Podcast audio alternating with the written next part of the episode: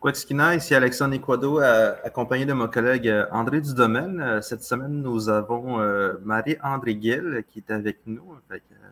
Marie-André, si tu pourrais t'introduire à, notre, à nos auditeurs, s'il vous plaît. Euh, moi, je suis membre de la Nation des Pecoré-Minuts de Machtoyats. Puis ce que je fais dans la vie, c'est j'enseigne les littératures autochtones, puis aussi, je présente mes livres dans, toutes, euh, dans toutes sortes d'institutions aussi. Là, moi, j'écris de la poésie. Fait que souvent, je vais rencontrer des jeunes dans les écoles, dans les cégeps, dans les universités pour parler de ça, les faire des exercices d'écriture, des choses comme ça. Sinon, j'anime aussi des balados. Euh, je fais toutes sortes d'affaires. Finalement, là, euh, j'ai plusieurs chapeaux, puis j'aime bien ça. Alors, quoi, quoi, bienvenue Marie-André dans le, rue Adadegen, hein, c'est le, nom qu'on a donné à, mm. cette euh, euh, émission euh, web diffusée. J'aimerais peut-être qu'on parte, qu'on commence par la fin, hein, parce que j'ai été très impressionné par une exposition qu'on peut voir maintenant, à l'heure où, euh, euh, où, on diffuse ce podcast pour euh, encore quelques semaines et qu'il faut aller voir à la galerie de l'Université du Québec à Montréal. Alors, une exposition qui a commencé du côté du Saguenay, mais qui a finalement migré vers Montréal. Tu, pourrais peut-être euh, nous en dire euh, quelques mots en, général de cette exposition, mais avant, laisse-moi essayer de prononcer le titre euh, en Innu, puis tu feras comme Rita Mestokocho, tu corrigeras ma, ma, prononciation. Alors, ça s'appelle Eshi Wapatakao Ishkweuach Chitasinu, c'est-à-dire on a traduit ça par regard de femme sur le territoire. Mm-hmm. Alors, il s'agit bien de trois artistes de euh, euh, la région du euh, lac Saguenay-Lac-Saint-Jean, Pied-Quagmilnout. Alors, peux-tu nous parler un peu de l'exposition générale, puis après ça, on va rentrer dans, ton travail comme tel. Ben oui, ben oui, c'est Eshi Wapokata Je pense que tu l'avais bien. C'est Regard de femme sur le territoire. C'est une idée, dans le fond, de Sonia Robertson, euh, qui est euh, aussi qui vient de ma communauté, qui, elle, est, euh, une artiste visuelle, mais est aussi, la, est aussi une commissaire. c'est elle qui a eu l'idée de rassembler trois femmes euh, pour parler du territoire, pour, pour écouter un peu nos visions, puis dans, essayer de les traduire dans leur visuel. ça a commencé au Lob, qui est un centre d'artistes à Chicoutimi. Euh, fait que chacune notre tour, on allait passer un mois là en résidence. Fait qu'on, on conceptualisait qu'est-ce qu'on avait envie de faire, euh, chacune notre tour. Puis on faisait l'exposition, puis après ça, ça restait là pendant un mois de plus. Fait que tout ça, ça s'est quand même passé sur un peu plus qu'un an. Euh, après, ben, c'est ça, il y a la galerie de Lucam qui était intéressée à voir nos expos, mais qu'on les mette toutes dans la même pièce, les trois. Et c'est ça qui s'est passé. Puis vraiment, ce qui nous relie euh, dans ce qu'on a fait euh, dans nos expositions d'art visuel, c'est vraiment le territoire. Chacune, on a des pratiques artistiques vraiment différentes. C'est ça, il y a Sophie Kurtness, elle, c'est vraiment une artiste visuelle. Elle a fait une œuvre vraiment super, vraiment touchante là, sur, euh, elle peint le territoire par terre. ben, son territoire, elle, de, de chasse, là, où elle va dans le bois, puis tout ça, puis qu'elle passe beaucoup de temps. Puis les gens, quand ils viennent visiter, ils peuvent marcher sur ce qu'elle a peint, mais sauf que la peinture, elle s'effrite puis elle s'efface tranquillement. c'est pour montrer comment le territoire, quand on l'utilise beaucoup, puis un peu, si on prend toujours un peu les mêmes chemins, ça ne détruira pas grand-chose, mais là, les gens, on voit qu'ils marchent dessus, puis ça, ça, ça, ça, a un impact sur le territoire. C'est super fort, puis elle, en parle d'une façon euh, très forte aussi, là, quand elle, dit que le territoire est comme une grand-mère qu'il faut prendre soin, puis qu'elle prend soin de nous en même temps. Euh, puis aussi euh, l'artiste Soleil Launière qui a fait une, belle aussi interprétation du territoire. Elle, plus peut-être plus de la réserve de Machetoyat, de ses souvenirs d'enfance, mais aussi de, de l'environnement autour, puis ça donne quelque chose de très profond puis puissant, selon moi en tout cas. Puis euh, c'est ça, moi de mon côté, c'est vraiment différent des deux autres. J'ai comme euh, j'ai utilisé comme l'imaginaire pour euh, rentrer dans le territoire. Puis j'ai inventé des personnages. je me suis bien amusée à faire ça. Dans le fond, ce que j'ai fait, c'est que j'ai découpé dans la biographie de Céline Dion des mots pour recréer une nouvelle Céline, mais qui serait née à Meshkeriat. c'est comme, j'ai comme recréé un, univers parallèle de la chanteuse qui serait née Inou, dans le fond. Puis là, on peut voir les collages que j'ai faits avec euh, les, ces mots-là. C'est pas vraiment ça le cœur de l'exposition. Puis l'histoire, c'est que c'est ça. Céline, c'est une chanteuse. Avant, à Montréal, elle essaie de chanter. Ça marche pas ben, ben. Elle revient dans sa communauté elle rencontre un gars qui s'appelle René. puis là, ils s'en vont ensemble dans le bois, puis ils se rendent compte que, finalement, le rêve américain, tu sais, c'est pas nécessairement partir d'un petit village puis s'en aller à Las Vegas puis faire des millions. Tu le rêve américain, ou bien le rêve tout court, comme je le vois, c'est juste comme être bien dans, son territoire puis dans le bois. Tu tu demandes à, en, tout cas, quand je demande à des gens c'est où qui sont le mieux, c'est souvent dans le bois qu'ils disent. C'est rare qu'on va dire où est-ce que tu te sens le mieux? À Las Vegas. c'est comme, c'est pas la. C'est une autre affaire complètement. Fait ce que j'essaie de faire, c'est, avec cette œuvre-là, c'est de montrer comment qu'on est bien quand on est dans le bois. Puis aussi que de partir de l'imaginaire. Euh, parce que quand, moi, tous les moments où je ne suis pas dans le bois, je m'imagine être là-bas. J'imagine les tous les moments que j'étais là, comment j'étais bien. Fait toute le, toute euh, l'œuvre parle de ça, que quand on n'est pas là physiquement, on continue d'être tout le temps sur, dans notre chemin, dans l'intérieur des terres, on continue de l'être euh, dans, notre, dans notre tête de façon imaginaire.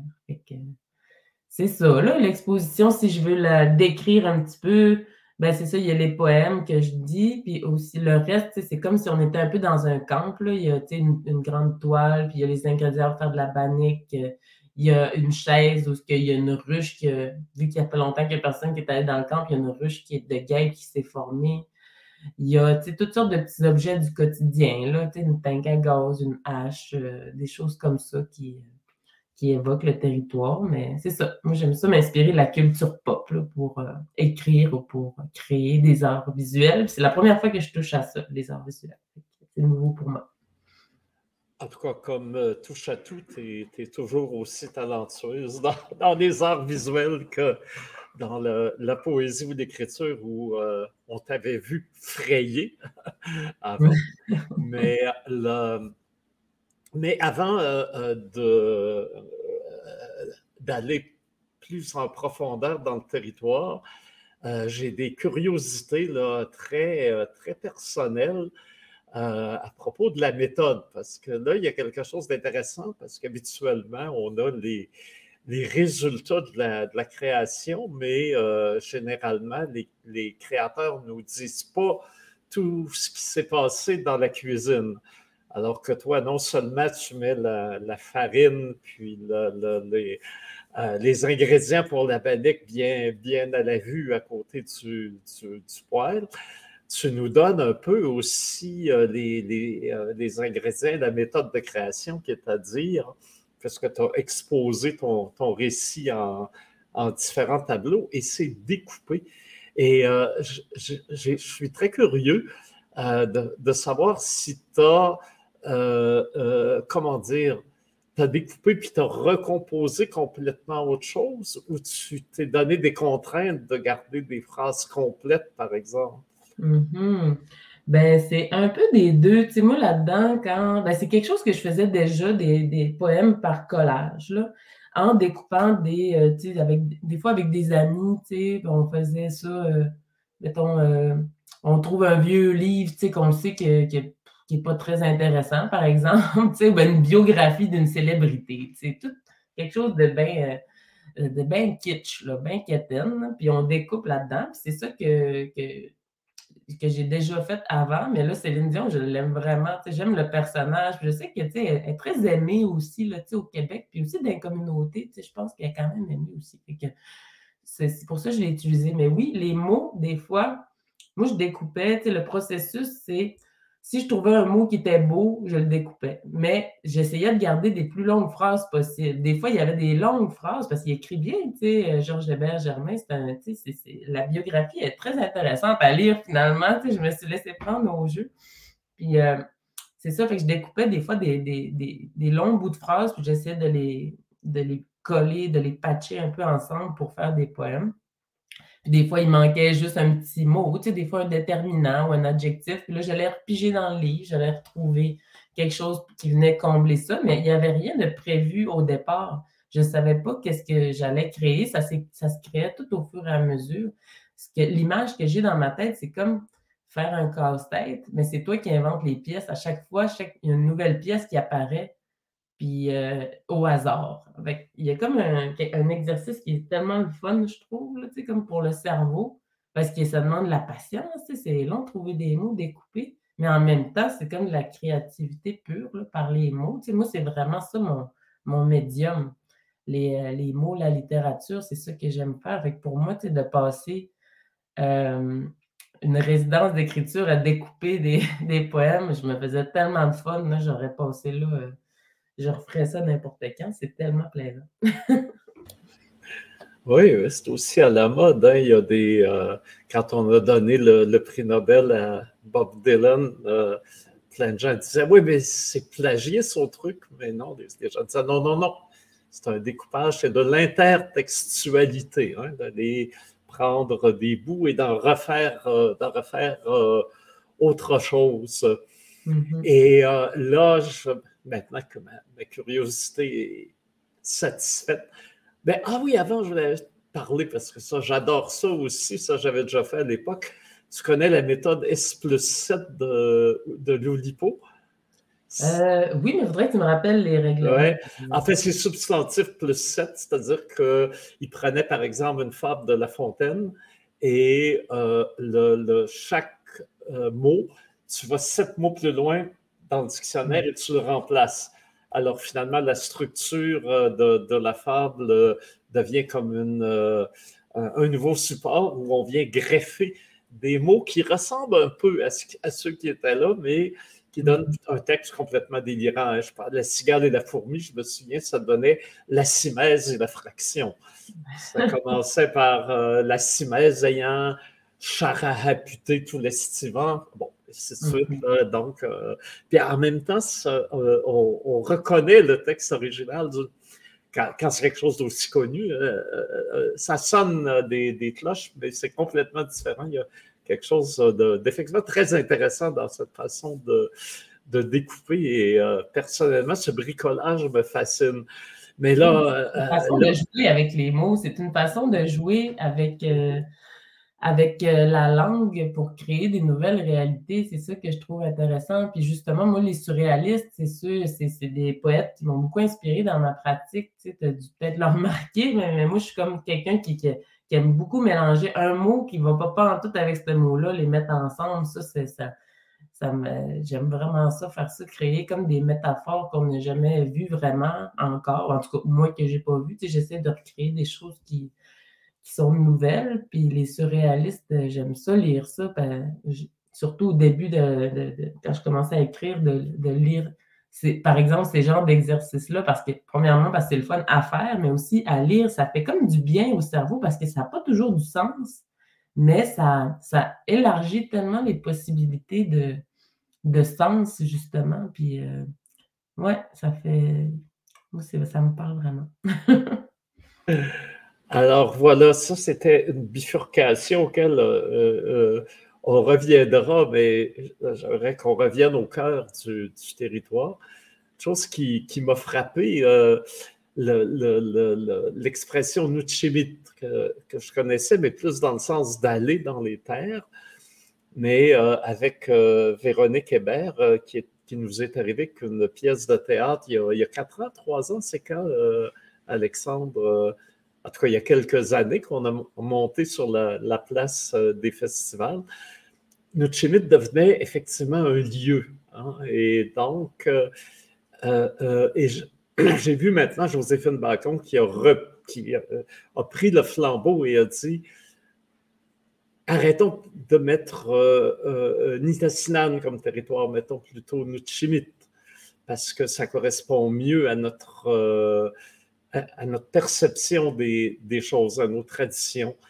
Et ce que je remarque, et ça m'a frappé beaucoup il y a quelques jours quand il y a eu cette, ce cercle de parole où tu où tu étais, puis Joséphine aussi, et d'autres euh, femmes autochtones, euh, d'autres artistes autochtones.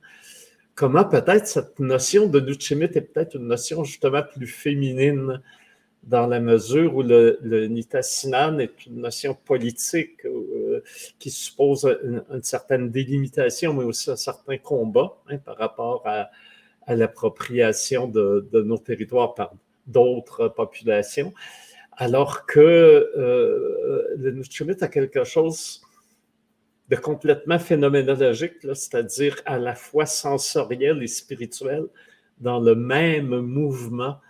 Et je me suis demandé justement si la femme euh, étant la porteuse de, la vie et pas plus vibrante à cet aspect du lien avec le territoire que que nous que nous le serions comme, euh, comme mal et que c'est ça qui est en train d'émerger dans la, littérature inou qui est, et, il nous qui est, très, très féminine, euh, avec évidemment la figure tutélaire de, Joséphine. Mm-hmm. Ben oui, mais tu sais, le territoire, on sait que dans plusieurs langues algonquées, puis dans plusieurs aussi nations dans le monde, le territoire est appelé la terre-mère. Il y a quelque chose de fondamentalement féminin, tu sais, j'imagine, surtout dans le côté fertile, la terre qui donne, qui donne, puis qui aussi qui fait, c'est ça qui donne la vie.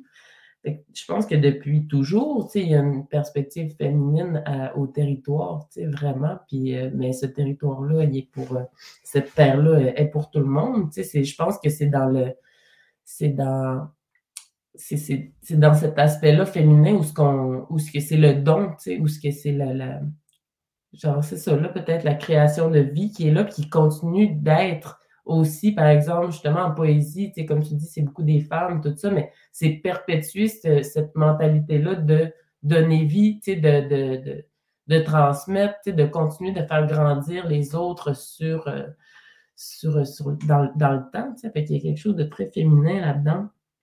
Euh, je trouve comme énergie, pas nécessairement féminin comme femme, mais comme, comme vibe, là, je ne sais pas comment dire ça. Puis c'est vrai que, moi, c'est ça que Joséphine m'avait déjà appris, à propos de No Schmidt. No Schmidt, c'est être dans le bois, dans la place où ce que tu es bien. Ça peut être partout. Ça peut être, euh, ça peut être, je veux dire, pour moi, ça peut être dans un lieu. Pour toi, c'est complètement ailleurs, mais c'est à l'intérieur des terres, loin dans le bois dans un lieu où ce qu'on se sent, je pense, en sécurité aussi.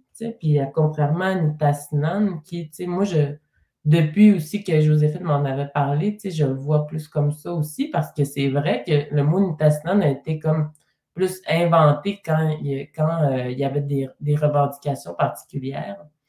Par exemple, tu sais, moi, ce que je vois dans Nitasinan, c'est à peu près la grandeur du Québec. Tu sais, c'est des frontières limitées qui sont politiquement, juridiquement, qui sont revendiqués. Fait il, y a, un langage vraiment plus politique là-dedans, tandis que c'est ça, No Schmidt, il y a quelque chose de très organique, il y a quelque chose de, de très dans, le soin, de spirituel, comme tu disais, il y a quelque chose de, qui est complètement différent, c'est une entité, c'est vraiment une, une autre perspective complètement qui appartient pas, c'est ça, qui appartient pas à personne, à laquelle on appartient, puis qui ne peut pas être défini dans aucun texte de loi, qui peut être juste défini de façon poétique ou euh, de façon euh, imaginaire, justement, je pense. Mm. C'est la différence. Ah, j'avais entendu deux significations de notre mic. La première que j'avais entendue, c'était notre sang, là d'où vient notre sang, Nautin, mic, mm-hmm. Miku. Mais sinon, il y a aussi Nodi. Nodi qui veut dire aller manger, aller, aller manger, mic c'est genre l'endroit, là où est-ce qu'on mange, notre regard de manger en fait. C'est un peu comme ça que j'avais compris, que notre mix, ça peut dire soit ces deux-là. Mais c'est ça, c'est moi, ça, déjà là, on, saisit que notre mix, pour moi, c'est quelque chose que moi, je dois y aller.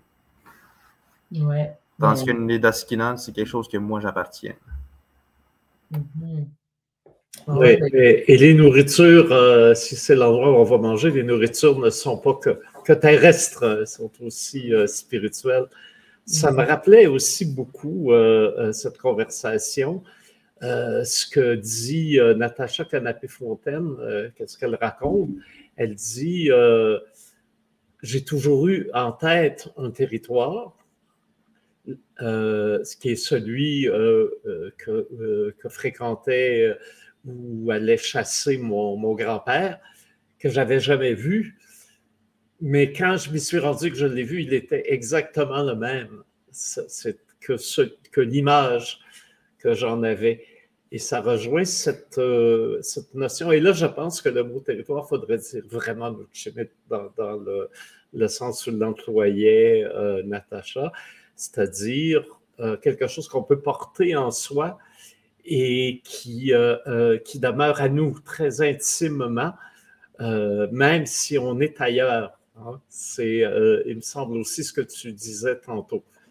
Oui, ben vraiment, je pense que c'est comme ça que je le vois aussi parce que, tu sais, tous les lieux où que je suis allée, c'est comme, comme je le disais à la rencontre l'autre jour, sais, il y a certains lieux où que je suis allée en canot, qui ne se rendent pas en voiture ou ben euh, avec aucun moyen de transport à part, mettons, un hydravion. Là.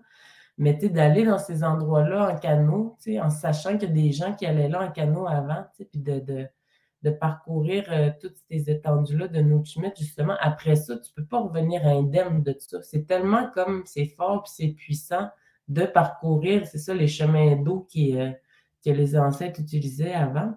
Il y a comme, vu qu'il n'y a pas d'humain là, vu qu'il n'y a pas de structure de, de, de, de matériel euh, ou d'infrastructures modernes, je veux dire, il y a, y a quelque chose qui n'est plus ailleurs. Il y a un sentiment qui est dur à décrire, justement, mais comme notre euh, qui, qui, qui, est comme une entité, qui, puis, qui, qui, est quelque chose de très puissant. on est tout petit quand on est là-bas, là, puis on est complètement comme soumis aux éléments. Puis il y a, euh, ça donne une sorte de sentiment qu'après ça, quand on revient chez nous, on a comme vraiment du respect pour euh, ces, ces, euh, ces, grandes immensités-là, mais aussi pour les ancêtres qui vivaient là-dedans. Là, c'est comme vraiment, ça demandait, je pense, de vivre comme ça, une spiritualité vraiment profonde, un lien vraiment profond avec son environnement, parce que on dépend tellement de l'environnement dans ces conditions-là.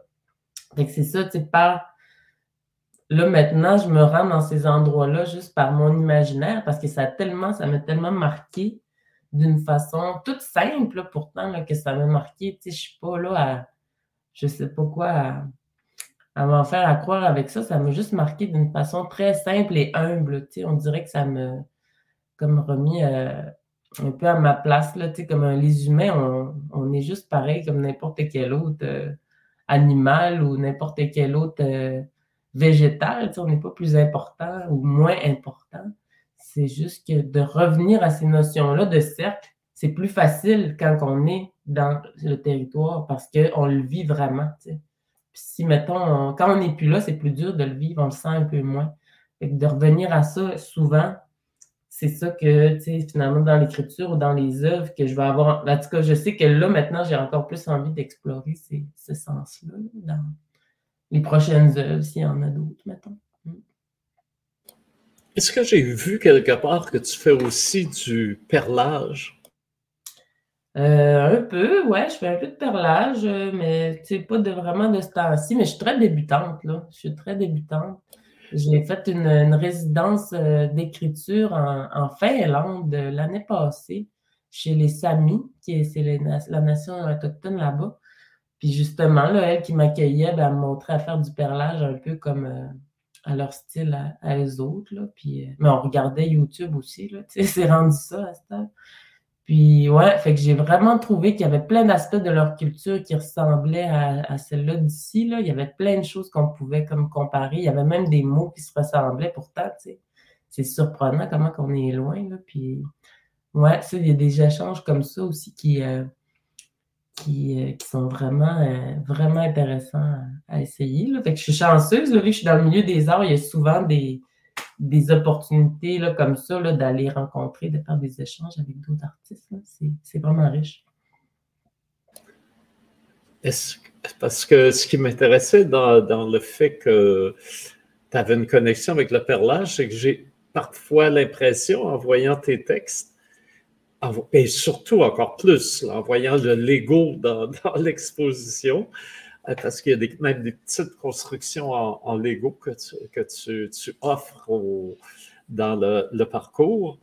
Euh, je, me suis dit, c'est un collage de fragments et qui est, euh, qui est l'équivalent du perlage parce qu'il ne faut pas non plus coller euh, juste de façon aléatoire comme les, les exercices de style dont on, mm-hmm. auxquels on faisait allusion plus tôt. Mais là, il s'agit de reconstruire quelque chose qui, euh, qui est dans l'imaginaire. Donc, je me suis dit, est-ce qu'il n'y a pas là une sorte de, de, de, de perlage transcendantal. Euh.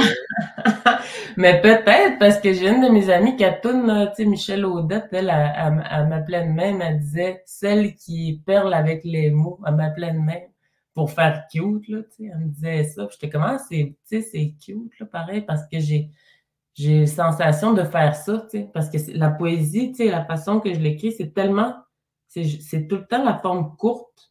Sur une page, il peut avoir juste quelques mots. C'est comme du perlage parce qu'il y a peu de mots, mais, mais c'est long à choisir ces mots-là pour que ça fasse quelque chose de beau. C'est ça que j'ai aimé, c'est qu'elle a vu ça dans mon écriture, que ça ressemblait aussi au perlage.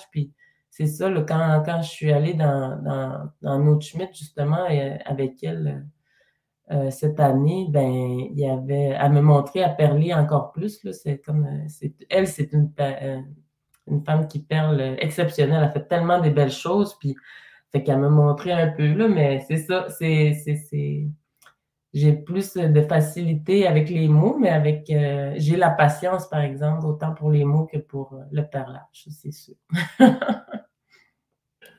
les une chose qui me frappe dans ton perlage de mots, c'est comment on dirait que il y a d'un côté le rêve qui est là, puis tout d'un coup, une, perle d'une autre couleur qui est peut-être d'une autre substance, qui est la dure réalité. Hein?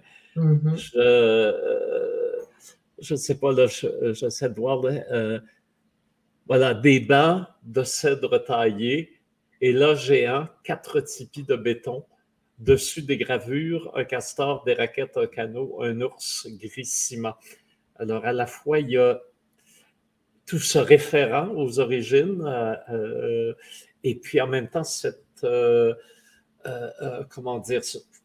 cet état plus stagnant qu'on retrouve dans, la réserve, qui sont évoqués hein, à, partir de presque d'éléments presque prosaïques, hein, qui sont les, les ornementations qu'on voit à Machtéouillatz le long du, du lac Saint-Jean mais à la fois en même temps, euh, cet appel du, euh, du qui est là. Et ça, me frappe comment toujours, on dirait, j'ose pas dire ça. Là, je vais dire quelque chose que je ne pense pas, mais c'est comme si, euh, en lisant, c'est ça qui me vient à l'esprit, c'est comme si le rêve venait se briser toujours sur cette dureté du, quotidien. Est-ce que, je me, mhm. est-ce que je me trompe? Ben, je pense que c'est un mélange des deux, tout simplement. Tu sais, c'est que les deux coexistent ensemble. Le rêve, peut-être, puis aussi le tout ce qui est, ce qui est plus dur, euh, les deux existent ensemble, je pense.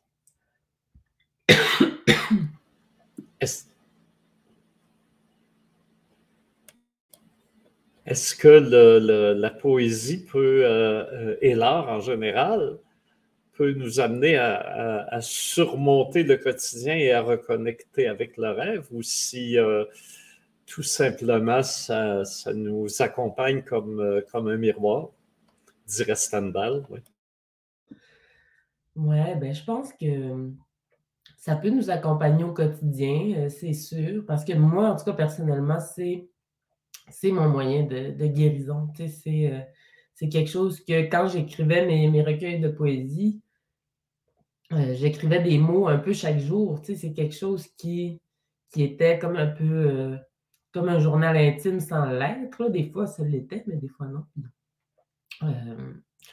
C'est ça. Il y, a, un côté de, répétition, de guérison qui est là-dedans pour moi avec les mots. Là, puis, ouais, je dirais ça. Mmh. Je note aussi quelque chose d'assez particulier. Les, euh, les auteurs autochtones, on les retrouve dans, généralement, pas, tous, mais beaucoup pour beaucoup, dans deux maisons d'édition. Anenorak, qui est de création plus récente, qui est Else, euh, une maison d'édition euh, située à Wendake, euh, dirigée par des Wendat, et, et Mémoire d'Encrier, qui a, qui a publié évidemment Joséphine et plein d'autres par la suite, autrice Innu. Et toi, tu as choisi La Peuplade, qui est une, une maison de, de Chicoutimi, et tu y es jusqu'à nouvel ordre, en tout cas, rester fidèle. Mm-hmm. Euh, euh, j'aimerais que tu nous parles un peu de cette fidélité et de cet ancrage euh, régional. Ouais, ben, tu sais, quand j'ai écrit mon premier recueil, moi, je l'ai fait à compte d'auteur. Tu sais, c'est tout moi qui. Je, l'avais écrit, puis j'avais une amie qui m'avait aidé à faire la reliure, tout ça. On avait fait 50. Puis je l'avais vendu un peu de même d'un bord et de l'autre. Puis la peuplade, je leur avais envoyé je leur avais envoyé un manuscrit aussi. Puis euh, eux, pourquoi je leur ai envoyé un manuscrit juste à eux puis à personne d'autre? Parce que je trouvais que c'était euh, la maison d'édition qui. Euh, ben, j'avais acheté quelques livres d'eux, puis j'ai trouvé tellement beau la couverture, puis je trouvais que leur livre était vraiment bon. Puis pourtant, c'est une jeune maison d'édition régionale. souvent, j'avais un peu des préjugés des maisons d'édition régionales. je me disais, ah, je sais pas, je serais mieux de prendre quelque chose de plus gros à Montréal. Mais en même temps, pour moi, je suis vraiment quelqu'un de. Tu sais, je suis toujours restée dans ma région, tout ça. Fait que je trouvais comme ça important de rester fidèle à ma région. Puis aussi, cette maison d'édition-là, j'aimais vraiment sa proposition éditoriale. Je me suis dit, bon, je vais leur envoyer un texte à eux. S'ils ne me prennent pas, je ne l'enverrai pas nulle part. Je me disais, s'ils ne prennent pas, c'est parce que c'est pas bon, je sais pas quoi. Fait que l'ont, je l'ai envoyé, puis je pense quelques jours plus tard, ils me rappelaient, sais, on veut te publier. J'étais, ah, j'étais vraiment surprise de ça, j'étais contente. Puis c'est ça, d'un côté, j'étais contente aussi d'être publiée par une maison d'édition qui n'était pas nécessairement une maison d'édition autochtone ou une maison d'édition qui publiait des, euh, des, gens de tous horizons. Je voulais comme une maison d'édition normale, je ne sais pas comment dire ça, mais qui n'était pas spécialisée dans quelque chose en particulier j'avais envie comme de voir si les gens étaient intéressés par, euh, par ce que j'avais à dire, peu importe d'où je venais, tu sais, dans le fond. C'est un peu ça que, que j'ai essayé, puis ça, ça a marché. Puis aussi, c'est surtout que la peuplade, c'est vraiment, tu sais, je me sens comme bien avec eux, c'est vraiment du bon monde aussi qui, euh, que je peux avoir confiance. Euh, fait que, tout de suite, quand il y a eu un lien avec eux, j'ai tout de suite pu c'est ça, là, me sentir un peu comme une ambiance un peu familiale, où ce que je me suis dit que les autres, ils allaient, ils allaient comme être honnêtes avec moi. J'ai toujours senti là, que c'était quelque chose de très euh, partagé. Fait que je continue de rester là, c'est ça. Je suis fidèle, moi. Alors ça, ce, premier recueil, est-ce que c'était Béante? Est-ce que c'est celui-là? Oui, ouais, c'était Béante, ouais. Puis après ça, il y a eu Frayé, qui était le mm-hmm. deuxième. Et puis le plus récent, chauffer le dehors. Est-ce que je me trompe? C'est bien ça? Oui, c'est ça. Parfait. Alors, euh, euh, euh, j'aimerais ça. Tu me disais que souvent tu partais d'un titre. alors, peux-tu nous expliquer les titres Béante, Frayé et Chauffer le dehors? Oui, mais je ne suis pas autant partie des titres pour les deux premiers. Les deux premiers, je ne savais pas du tout comment les appeler. c'est vraiment le titre est apparu. C'était ben, le béante, je ne savais pas comment l'appeler, puis ça a fini comme ça, je ne sais pas pourquoi, je m'en souviens plus vraiment. Frayé, je pense que c'est mes éditeurs qui m'aidaient à trouver un nom, j'ai dit on prend lui. Tu sais, j'avais comme pas de tant que ça d'idées. Au début, je pense que je voulais appeler ça Wananish. Euh, puis, euh, je pense que les éditeurs, ils disaient, ah, ben, tu c'est compliqué à dire? Lui, il m'avait fait douter. Mais, tu sais, dans le fond, j'aurais peut-être dû garder, mais trop tard, là. Mais j'aimais beaucoup ça, le mot Wananish, justement. Puis chauffer le dehors, c'est le contraire. Là, j'ai trouvé un titre, je savais vraiment pas que j'allais écrire encore comme prochain recueil, mais je me disais, mon prochain recueil, il va s'appeler Chauffer le dehors, mais je sais pas de quoi ça va parler. Fait que je m'attendais pas que ça allait être un recueil de peine d'amour quand j'ai pensé à ça, là, à chauffer le dehors. J'avais juste, je trouvais juste une belle image. Puis finalement, elle, a servi à, ce que j'écrive sur l'amour et tout ça, mais c'est ça. fait que chaque, chaque fois, ça a été différent. Les euh, frayés et Wananish, euh, ça nous ramène aussi euh, euh, à la notion de, communauté, hein, de, retour aux sources, puisque la, la Wananish frais, c'est-à-dire euh, c'est un salmonidé, hein, donc ça a besoin de remonter à la frayère pour, pour que la vie continue. Ça m'étonne que tu me dises que ce n'était pas déjà dans ta tête au départ quand on voit des textes.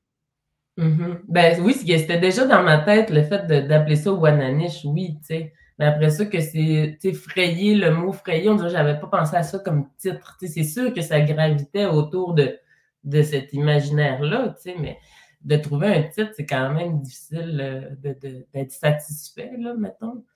Mais c'est sûr, sûr que, pour frayer, c'est vraiment l'image de, c'est ça, là, du, euh, du, la Wananish qui, peu importe où ce qu'elle va, elle revient toujours où ce qu'elle est née. Puis la Wananish euh, du Pequawami reste toujours dans, dans, dans le lac. Elle sort pas de là.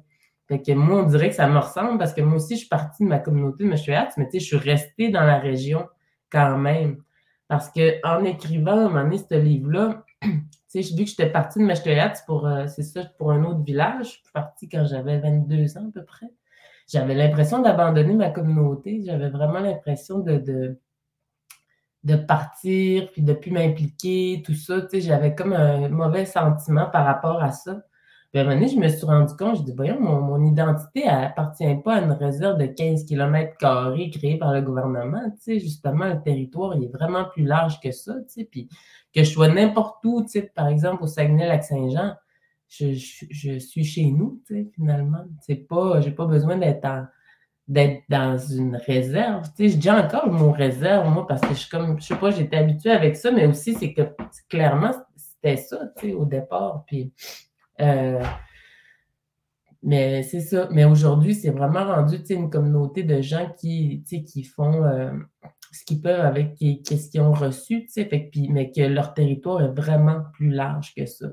quand je l'ai compris, là, je me suis senti plus en paix d'être pas nécessairement sur les lieux de Meshtuat, mais aux alentours, puis revenir tout le temps quand même, de toute façon. ouais. Oui, puis je pense avec cette, notion de, de frayage, euh, avec, le Nutchimit aussi, les contours de l'identité sont aussi plus organiques. Là. On n'est plus dans la, la, recherche du full blood indienne pur, euh, euh, parfait, mais au contraire d'un être sensible qui évolue avec le, le temps son époque. Il me semble que ça aussi est amené par par la littérature qui mhm. ramasse des fragments hein, en passant. Euh, c'est aussi ce qui me frappe. Ce qui me frappe dans ton écriture. Oui, ben c'était un peu voulu, tu sais, dans ben, voulu. Il y avait quelque chose à moi qui voulait pas être. Euh, je voulais jouer avec les stéréotypes aussi, tu sais, de pas nécessairement parler de, de ce qu'on s'attendait de moi. Tu sais, mettons, euh, j'imagine qu'en tout cas, quand j'ai écrit, puis peut-être encore aujourd'hui, les gens s'attendent, mettons, que la littérature autochtone, ça va être, ça va être, par exemple, euh, ah, une histoire de quelqu'un qui s'en va en canot, par exemple. Je dis n'importe quoi, là. Ou, euh, tu sais, une histoire qui se passe dans les années 1500, tu sais, puis c'est la chasse, par exemple.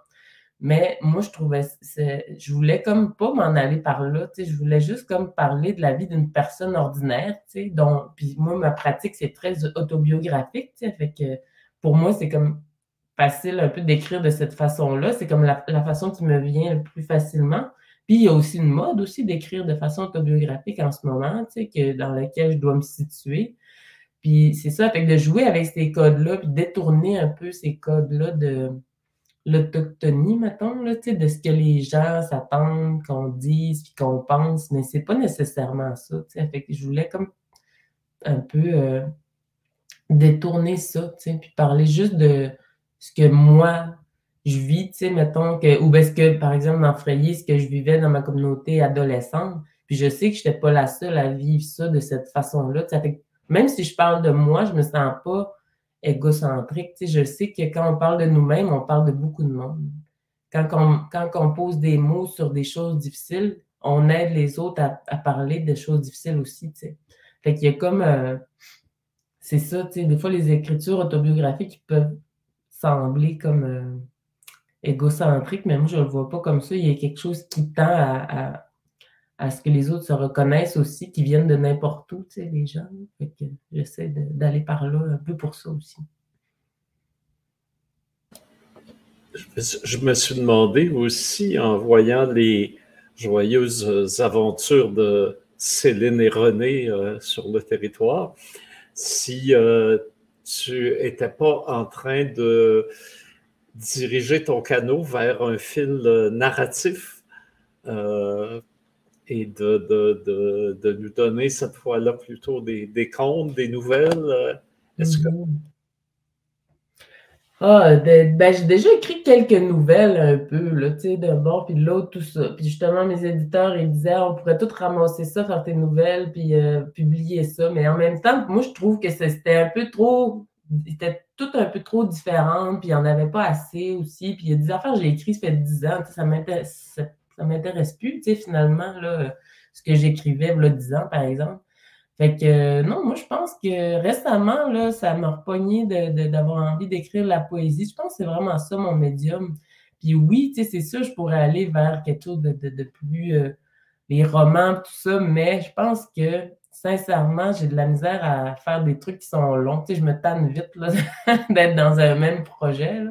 Tandis que la poésie, j'ai beaucoup, beaucoup de plaisir, puis je me tente pas je ne me pas de ça parce que je ne sais pas pourquoi là, mais c'est comme la forme qui me va le mieux parce que c'est tellement libre aussi. Tandis qu'un roman, bon, il y a une structure, un début, une fin, tout ça. Puis moi, les poèmes, c'est comme, je les écris, j'écoute mon cœur, je les écris, puis après ça, je suis comme, ah, lui, il irait en avant, après, ta, ta, Ah, OK, ça parle de ça, finalement. il y a un côté tellement comme organique puis libre dans la poésie que euh, qui reflète un peu qui je suis, tu sais, aussi, tu sais, je peux, c'est de la misère à rentrer dans, dans une cause, là, puis ouais, ça me ressemble un peu, mais en même temps, on sait jamais, tu sais, on sait jamais, mais pour moi, c'est quelque chose qui, euh, faut que je le sente. sais, si j'écrirais pas un roman pour faire plaisir au monde qui aurait envie de lire un roman, tu sais, de moi, tu sais, je le fais si j'ai vraiment une, quelque chose à dire, puis que c'est ce moyen-là qui est le mieux pour le dire si ça ne me vient pas, ben, je ne le ferai pas. c'est important pour moi, ça, qu'il y ait une sorte de vérité, une sorte de. un instinct qui me pousse à, écrire. Puis à date, ben, la poésie, c'est ça. Alors, on rappelle, il y a au moins euh, euh, trois recueils de poésie qu'on peut euh, rechercher en librairie ou en bibliothèque. donc, il y a Béante, il y a Frayé et puis Chauffer le. Hein. Je pense que c'est les, les trois titres que tu as, publiés comme, euh, comme autrice, là, sur la, autrice de la page couverture, hein, si, j'ose mhm. dire, soit l'autrice de la page couverture, et euh, euh, chez, aux éditions La Pléiade.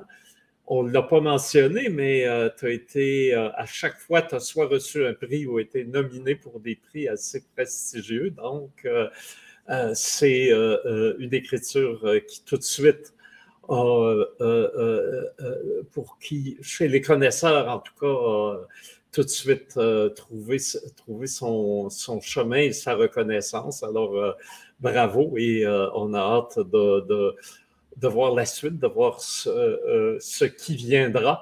Mais déjà, en tout cas aussi, je, je le rappelle, il y a les, cette exposition où tu as une belle part avec euh, euh, euh, un récit et des mots et toute une poésie aussi qui vient habiter tous les chacun des artistes a, une, poésie finalement qui, habite son espace, mais le tien est effectivement très particulier. Il y a rapport à la fois à des choses très quotidiennes et au territoire. Je ne sais pas si tu connais je crois que c'est Marguerite Cromarty, qui est une poète cri. Tu devrais, je vais essayer de voir si je retrouve des textes, je, t'offre C'est les. Euh, euh, sais-tu de Mistassini? Je crois qu'elle est de Mistassini. Mm-hmm. Et c'est bien parce qu'elle aussi, elle écrit, elle écrit en anglais, mais des trucs très quotidiens. Je me souviens, elle avait un poème sur la corde à linge. Des, mm-hmm. trucs comme ça, très simples, très quotidiens, mais qui, peu à peu, nous, nous donnait tout un esprit, tout un, tout un regard, toute une façon d'être euh, euh, très singulier à partir de, justement, encore une fois, de, fragments du quotidien. Alors, donc, euh, voilà, ça fait que la, poésie autochtone a encore des, des, des, beaux livres devant elle. Alexandre, tu n'avais pas. il me semble qu'on avait une idée de d'un mot euh, pour euh, terminer parce que Marie-André, il faut qu'elle se prépare.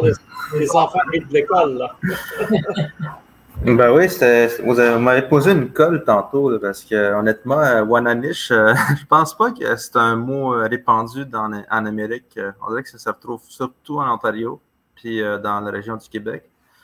Fait que j'ai regardé dans le dictionnaire que que je consulte régulièrement tous les semaines. J'ai juste trouvé en Atikamek, euh, le cri, cri de ben, James, puis euh, puis Naskapi. Sinon, je n'ai pas trouvé de mots semblables dans d'autres langues. Puis, euh, à certaines occasions, il a fallu que je cherche, que je fasse mes recherches à l'inverse, c'est-à-dire que je pars de la langue autochtone pour trouver le bon mot. C'est ça que j'ai fait en, fait avec le Naskapi, parce que le Naskapi, ils n'ont pas de, nécessairement Wananish dans leur dictionnaire. Fait il a fallu que je ma base sur l'Inoa Moon pour trouver le mot Anaskapi. je vais vous montrer ça. Là. Puis ça n'est pas évident à traduire aussi parce que c'est ça, j'ai beaucoup de mal à faire des rapprochements linguistiques avec, euh, avec les, les, syllabes en décortiquant le mot. Fait qu'en Atikamek, c'est ça, on va dire Wananish. Euh, Wananish, c'est Somodo douce, comme on dit aussi couramment.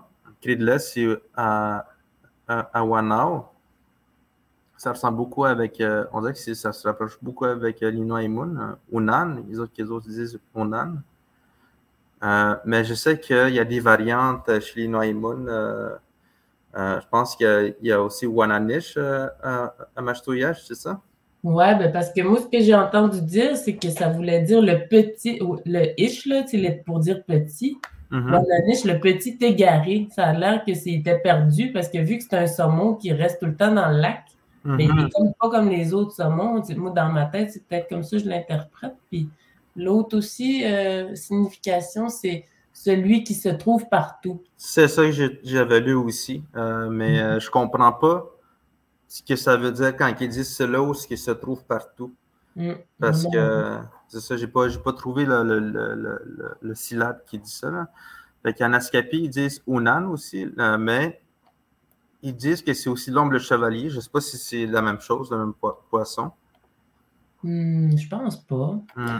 Ben, c'est aussi un salmonidé. Euh, alors, c'est sûrement de la même famille. Hmm. Puis, euh, en faisant des rapprochements, voir c'est quoi les autres mots qui se retrouvent avec le mot wananish, euh, j'ai trouvé wanaidio, wana. En fait, je pense que c'est vraiment le wan, wana, qui, qui signifie perdu. Mhm. Parce que Wanaida, ça veut dire quelque chose qui est confus, qui est embrouillé, qui a du mal à trouver ses mots, en fait. Wangadio, ça, c'est quelque chose qui quelqu'un qui a l'air d'avoir honte, qui est pas, en fait, qui, qui, est gêné, en fait, très gêné. Wanemeon, ça, c'est quand tu, euh, tu réussis à convaincre quelqu'un de, ben, en fait, que tu fais perdre les mots à quelqu'un. Tu déroutes la, la parole euh, de quelqu'un. Puis euh, One Move, mais ça, c'est quand tu perds tes mots. Quand t'en, quand perds tes mots, tu sais pas quoi dire. Là. One Moon, c'est genre, je sais pas quoi dire. One Ertagun, ça, c'est quand c'est vraiment déconcerté, tu sais pas comment réfléchir, tu as, du mal à trouver un. Tu as, du mal à trouver une, réflexion claire dans ta tête. Fait que j'ai essayé de trouver avec les Noaimon, que ça veut dire? Unan j'ai trouvé Unaman, Unaman Shipu, Unaman, qui, veut dire ocre, peinture ou de la résine acano pour de teinte rouge. Fait j'ai vraiment aucune idée que ça veut dire Unam. Euh, parce que dans le faux, euh, c'est ça. Euh, j'ai pas vu assez de références qui se rapprochent beaucoup à ce mot-là. Je pense que ça serait euh, intéressant d'en chercher plus là-dessus, sur ce mot-là. S'il y a des années qui peuvent, euh, qui peuvent euh, en parler, là, ça serait fun d'en savoir plus. Alors, en tout cas, c'est bien. ce mot-là, si le rapport à déroutant ben voilà qu'on voit notre Alexandre un peu dérouté hein, aujourd'hui. Alors, euh, ça, ça, correspond aussi à ce que euh, est la poésie, hein, un langage qui euh, parfois nous, nous bouscule, nous, nous met sur des, des, pistes nouvelles. sur lesquelles on a à, à, retrouver nos repères et ça nous, ça nous tient drôlement en vie. Alors, euh, on peut dire merci à Marie-André, ben, d'abord de ces beaux moments partagés avec nous. Euh, rappeler aussi euh, l'exposition, hein, regard de femmes autochtones sur le territoire. c'est là jusqu'à quelle date l'exposition à la galerie, te souviens-tu? je ne sais plus, mais il me semble que c'est début avril. Il me semble, que c'est comme ça, là. Quelque chose comme deux mois. il s'agit d'aller sur le site de la galerie UCAM, hein, ça s'appelle comme ça. Merci à Louise Derry aussi, la directrice de la galerie, qui a euh, accepté de rapailler ses, euh, ses œuvres et des, des agencées de si belle façon. Et euh, à Caroline Nepton-Hott, qui a fait le lien entre l'exposition et les, les, résidences à Chicoutimi, puis la, la galerie de Lucam. Euh, finalement, c'est une très, très belle réussite. Et euh, voilà, moi, je pense que pour euh, cette semaine, c'était les. J'arrête avec mon bâton de parole, là, et je le plante jusqu'à la semaine prochaine. merci Marie-André d'être là. Je pense que ça faisait un petit bout que j'essayais de t'inviter. Fait que merci d'être avec nous. On va se revoir éventuellement. Puis la semaine prochaine à tout le monde. Merci.